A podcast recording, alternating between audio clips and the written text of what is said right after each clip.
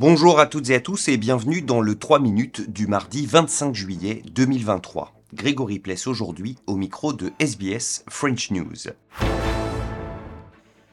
Et si la solution à la crise actuelle du logement en Australie, c'était une taxe sur les super profits?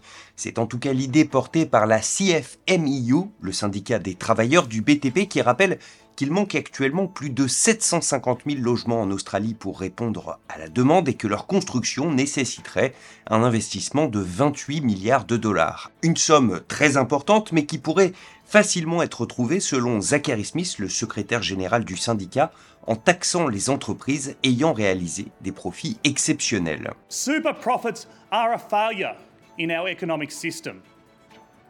Profit should only be sufficient to motivate private enterprise to do what it does.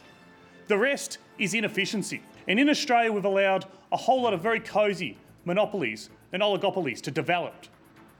So that inefficiency exists in all sorts of areas. And we're not just talking mining.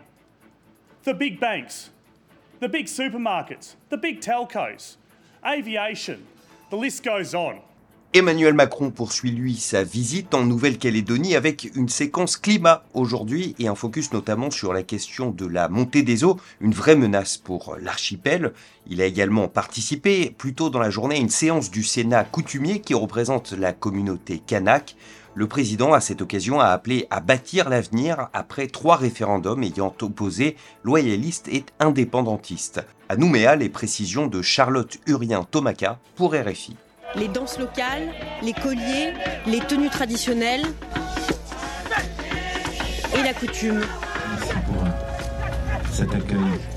Merci pour vos mots, pour euh, cette mémoire rappelée. Et sachez que vous m'aurez toujours à vos côtés.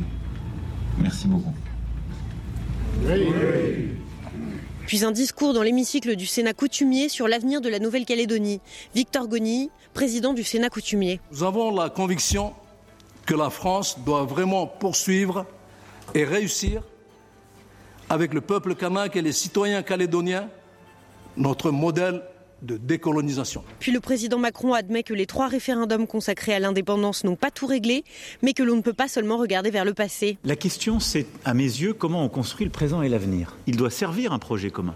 Géopolitique, économique, culturel, éducatif. C'est euh, un projet d'avenir. Ce mercredi, le chef de l'État entrera dans le vif du sujet, puisque la matinée sera consacrée à une réunion de travail avec les parties prenantes sur l'avenir de la Nouvelle-Calédonie. Charlotte Urien-Tomaka, Nouméa, RFI. Et pour terminer, les incendies continuent de faire des ravages autour de la Méditerranée. Des résidents et des touristes ont ainsi été évacués de Rhodes et Corfou en Grèce, mais également dans certaines parties de Tunisie. Enfin, en Algérie, 34 personnes sont mortes, prises au piège par les flammes dans la préfecture de Béjaïa.